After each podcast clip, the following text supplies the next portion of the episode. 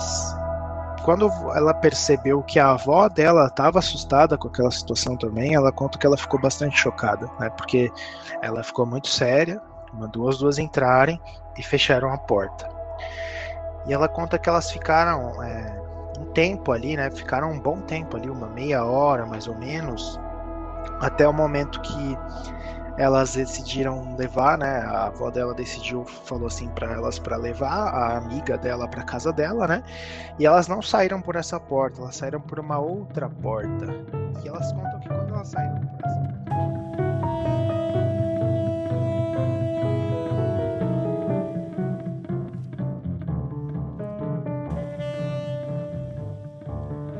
Leandro nos apresenta a seguir um recorte deveras intenso da vida de uma pessoa próxima.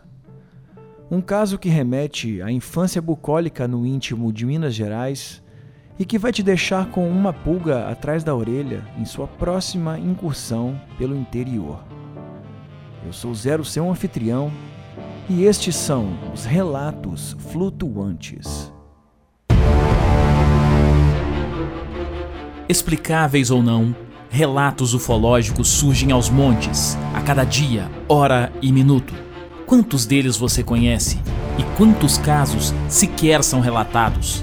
Ajeite seus fones de ouvido e esteja preparado para experimentar um deles agora.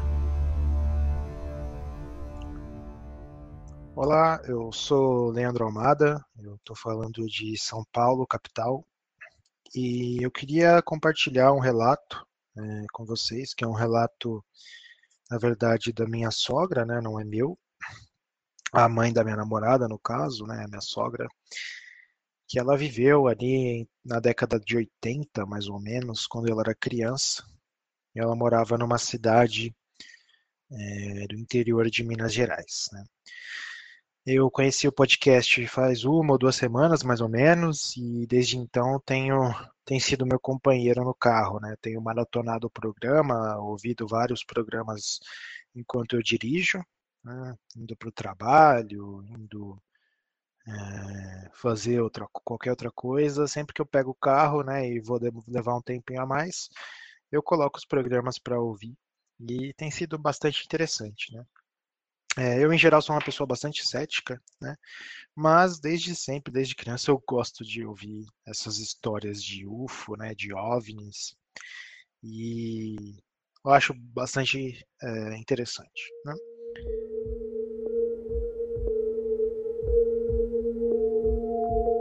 Bom, a, o relato que eu queria contar se passou numa cidade do sul de Minas Gerais que se chama Cordislândia, né? É uma cidade que fica numa região bastante conhecida ali da galera da ufologia, né? que é a região da cidade de Varginha, é, Machado, Alfenas, né? região ali que é bastante remota ainda hoje, né? Imagina na década de 80 como que era, né? Hoje, para você ter uma noção, né? Cordislândia é uma cidade que tem entre 3.500 e 4.000 habitantes. Então, é uma cidade daquelas de interior bem pequenas, bem tranquila, né? Sempre que eu vou visitar a família da minha namorada lá, é, a gente. Eu gosto bastante, né? Eu que sou de São Paulo, vivi minha vida inteira em São Paulo, é, fico bastante né, mais é, calmo, né? Numa cidade assim mais pacata, que São Paulo é muita loucura para o meu gosto. e... Mas enfim, né? Uma cidade muito calma e pouca população, né? como eu comentei. E na década de 80, né, eh, minha sogra conta é, primeiro alguns relatos mais básicos, né, que ela teve quando ela era criança e alguns avistamentos mais genéricos e ela tem um caso que é um pouco mais é, intenso, né? Um caso que realmente chocou ela um pouco, né? Porque ela não, consegue arrumar uma explicação do que, que é aquilo que aconteceu, né? E bom, esses casos mais simples, né, ocorreram quando ela precisava ir à escola, né? Cidade de interior, né, área rural, assim, pessoal normalmente É, lá especificamente precisava ir até uma cidade vizinha para fazer a escola quando eles eram mais mocinhos, né? Ali no que seria o Fundamental 2 hoje, né? E é, como é, ninguém, né, ninguém tinha muito carro lá, né? A pessoa até tinha, mas não tinha como ficar levando a criançada, né? E o governo tinha, é, a prefeitura, né? Tinha uma van que pegava o pessoal ali da, de Cordislândia, né, e das cidadezinhas mais próximas, né, Turvolândia, cidades mais menores, né, cidades menores também, e levava para a cidade que é São Gonçalo do Sapucaí, que também é pequena, mas é um pouquinho mais desenvolvida, né, e lá tinha já uma escolinha tal, e entre uma cidade e outra, né, dá aproximadamente 10 quilômetros, 15 quilômetros, né, é, não é muito longe, né? São cidades próximas, né? Mas aí fica ruim de, de carro, né? Normalmente eles iam pela van da prefeitura, né? E como tinha muita criança, né? E eles estudavam ali à noite, né? Porque muita gente, muita criança trabalhava, né? Ajudava os pais, né? Não tinha como estudar de tarde ou de manhã, né? Então eles iam de noite, estudar de noite. Então todo dia eles iam de noite estudar na cidade vizinha e voltavam, né? De, pela van da, da prefeitura, né? Com, pela, pela Kombi da prefeitura. E ela comenta que em diversas ocasiões eles avistavam luzes é, que se movimentavam de uma forma não usual, né, não convencional. Não era como se fosse uma aeronave, né, um, um avião, algo assim. Era uma luz que se movimentava de uma forma muito esquisita que às vezes dava a impressão de que a luz estava seguindo até a van, né? Ficava uh, indo atrás, ia para a região nos meios das plantações, né? Lá as estradas, uh, ainda hoje tem muita estrada de chão entre as fazendas, né? E muita gente morava em sítio naquela época, morava em chácara, morava em fazenda mesmo, né? Na casa da fazenda. E tinha aqui naquelas estradinhas de chão mesmo, e lá tem muita plantação, muita produção de café. É, ainda hoje, né, tem muitos cafés que são produzidos que lá na região, né, cafés premiums até que são, se você der uma olhada, às vezes tem lá no rótulo que é de Cordislândia, né? E ela comenta que essas luzes elas seguiam o carro e que as crianças e o motorista também, né, ficavam bastante assustados com aquilo, porque né, umas 9 horas da noite, no meio do nada ali, ia ser um avião, alguma coisa assim, não era comum, né? E ela comenta que não faziam barulho, né? Essas luzes eram só umas luzes que eram bem intensas, né? Mas que não, não faziam barulho e que e que não, não podia ser um avião, algo assim, né? Mas até aí, né, é, é, são casos esquisitos, né? Você olhar para o céu e ver uma luz, mas é, muita gente vê isso, né, é normal. É, mas ela conta que numa situação específica, né, é, era um fim de semana, ela estava na casa da avó dela, junto com uma colega, né, brincando ali de, de boneca, né, brincando com aquela amiga dela, e era combinado que ela, junto com a avó, iam lá deixar essa amiga na casa dela, né, é, depois mais tarde, né? Mas elas estavam brincando por enquanto ali, né? À noite, por volta de 8, 9 horas da noite ali na casa, né? E a casa da avó dela, né? É onde é hoje a casa da mãe dela, né? Então quando eu vou visitar lá, eu, eu vejo como é que é. E é uma casa que fica é, no topo de uma colina, né? Tem uma colina e aí para baixo assim tem um, essa tem uma encosta, né? E nessa encosta tem muita criação de gado, muita plantação de café, né? Tem um vale e tem outra colina, né?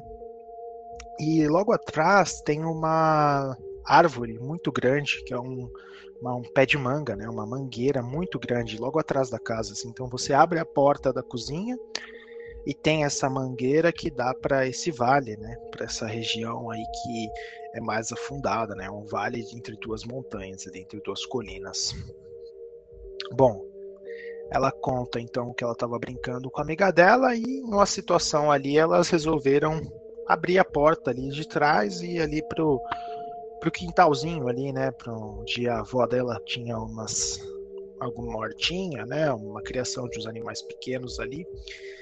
E ela conta que ela abriu a porta e ela viu uma luminosidade muito intensa naquela, naquela região. Né? Na, ela conta que assim que a mangueira estava toda destacada porque a luz era muito, tão intensa que ela não conseguia enxergar praticamente, né? Uma luz muito forte, mas que não emitia calor, né? Como se tivessem ligado ali três refletores de estádio ali, né? Atrás daquela árvore, na região daquela, daquele vale, né?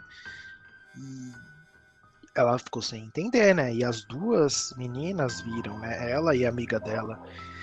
E ela conta que ela achou isso muito esquisito, que as duas ficaram com medo, entraram para dentro para chamar a avó dela, né? Falaram: "Não, avó, vem cá, vem ver isso aqui, né?" E ela conta que quando a avó chegou, né? A avó viu aquilo, achou muito esquisito e mandou as duas meninas entrarem e fecharem a porta. E naquele momento, né, elas ela conta que foi um choque, né? Porque criança se assusta com muita coisa, né? Criança vê uma coisa diferente, se assusta, né? Vê um bicho, alguma coisa se assusta. Mas quando ela percebeu que a avó dela estava assustada com aquela situação também, ela conta que ela ficou bastante chocada, né? Porque é um adulto, né? Uma pessoa que teoricamente fala, ah, não se preocupa, não tem, não tem por que ter medo, né? E não foi isso que aconteceu, né? Ela ficou muito séria, mandou as duas entrarem e fecharam a porta. E ela conta que elas ficaram é, um tempo ali, né? Ficaram um bom tempo ali, uma meia hora mais ou menos, até o momento que elas decidiram levar, né? A avó dela decidiu, falou assim para elas para levar a amiga dela para casa dela, né? E elas não saíram por essa porta, elas saíram por uma outra porta. E elas contam que quando elas saíram por essa outra porta, ainda estava aquela luz intensa atrás da casa. Né? É, então elas, imagina, né? Tem a porta da, de trás, né? Que está na cozinha que dá nesse pé de manga, e tem a porta da frente que dá na rua, né? Para sair ali. E elas saíram por essa porta da frente, né? E a avó lembra, ela lembra que a avó colocou as duas meninas próximas, né, da sua cintura, assim, né?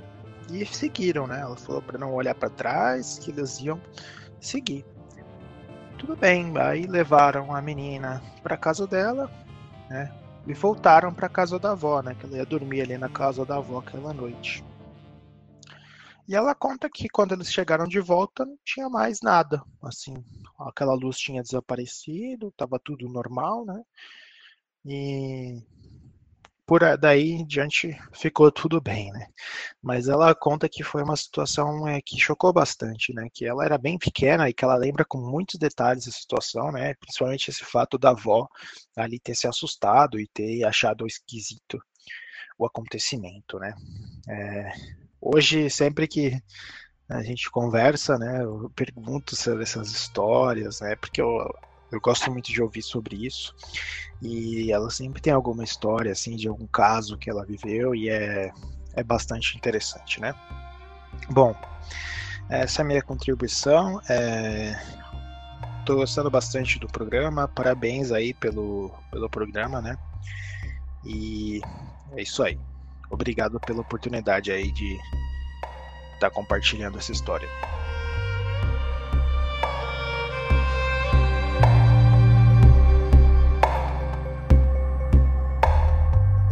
O que o Leandro nos fez hoje foi um serviço de resgate de um relato que poderia ter se perdido. Faça como ele e nos envie a sua história ou a história de uma pessoa próxima através do nosso WhatsApp 289 9983 4185. Para participar é só enviar o seu relato como mensagem de áudio. Não se preocupe com o tempo nem com o tipo de experiência. Apenas confira se o seu ambiente é um ambiente silencioso e nos mande todos os detalhes possíveis do seu relato. O podcast Relatos Flutuantes é um projeto colaborativo. E se você pode e tem interesse em nos ajudar, Acesse o site apoia.se barra Relatos Flutuantes. Lá você vai encontrar várias opções de apoio, iniciando com o valor de R$ reais. E para cada tipo de apoio, preparamos recompensas, tais como programas exclusivos, convite para o grupo privado de apoiadores, desconto na loja flutuante e mais um monte de coisa. Então, vem com a gente entra em apoia.se barra relatos flutuantes e vamos para o espaço. E, antes da gente partir, também te convido a conhecer a nossa loja flutuante, que está esbanjando estampa. Nós já estamos perto de 60 estampas 100% ufológicas e exclusivas. Então, bora botar uma estampa de ufologia no peito e vamos atravessar as fronteiras do espaço flutuante. Dito isto, só me resta desejar uma ótima semana. Até a próxima quinta-feira. E lembre de assinar o nosso feed aí no seu aplicativo se você ainda não fez. Assim, você recebe todos os relatos flutuantes em primeira mão, assim também como os nossos projetos paralelos. Então, aperte bem os cintos e não se esqueça: nós somos uma nave.